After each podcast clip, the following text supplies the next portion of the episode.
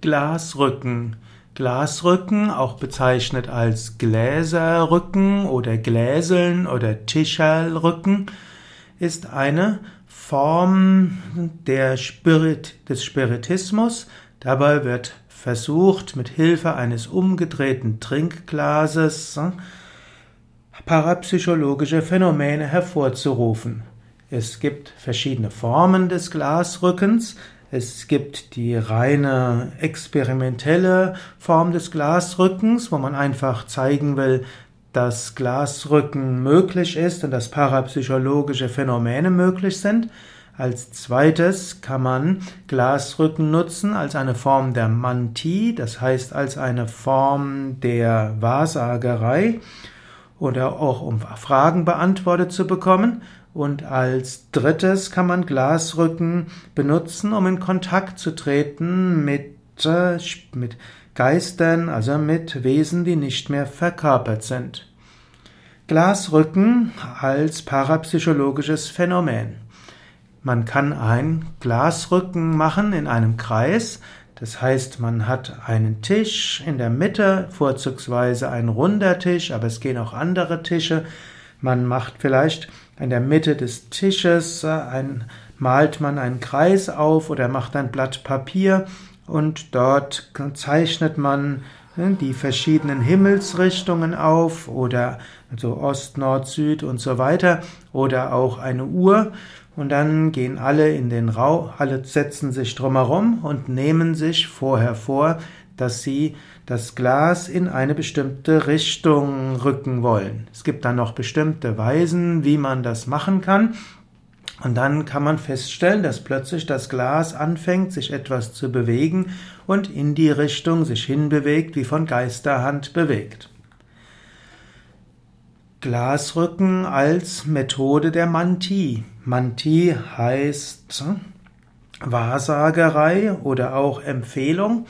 Man kann mit einer Gruppe kann man um den Tisch herum sitzen, man hat das Glas und anstatt dass dort einfach nur äh, dass dort einfach nur Norden, Süden, Osten, Westen ist, kann man auf einer auf ein Blatt Papier schreiben Ja und Nein, will ich nicht sagen oder weiß ich nicht. Ebenso ähnlich wie man es bei bei einem Pendel machen kann. Und dann konzentrieren sich alle auf eine konkrete Frage. Also zum Beispiel sollen wir uns gemeinsam für das und das einsetzen und sie konzentrieren sich und dann sieht man, ob dort Ja, Nein oder weiß ich nicht oder will ich nicht sagen herauskommt. Auch hier kann es geschehen, dass das Glas anfängt, wie von Geisterhand sich zu bewegen. Ah, dies ist eine Form des Glasrückens, wo das kollektive Unterbewusstsein angezapft wird.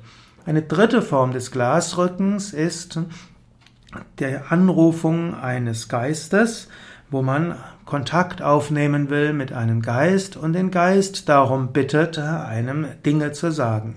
Bei dieser Form des Glasrückens kann man auch ein Brett nehmen, wo die Buchstaben des Alphabets aufgezeichnet sind und dann rutscht das Glas mal hierhin und mal dorthin, es entstehen ganze Wörter und so kann der Geist kommunizieren, indem er Wörter sagt.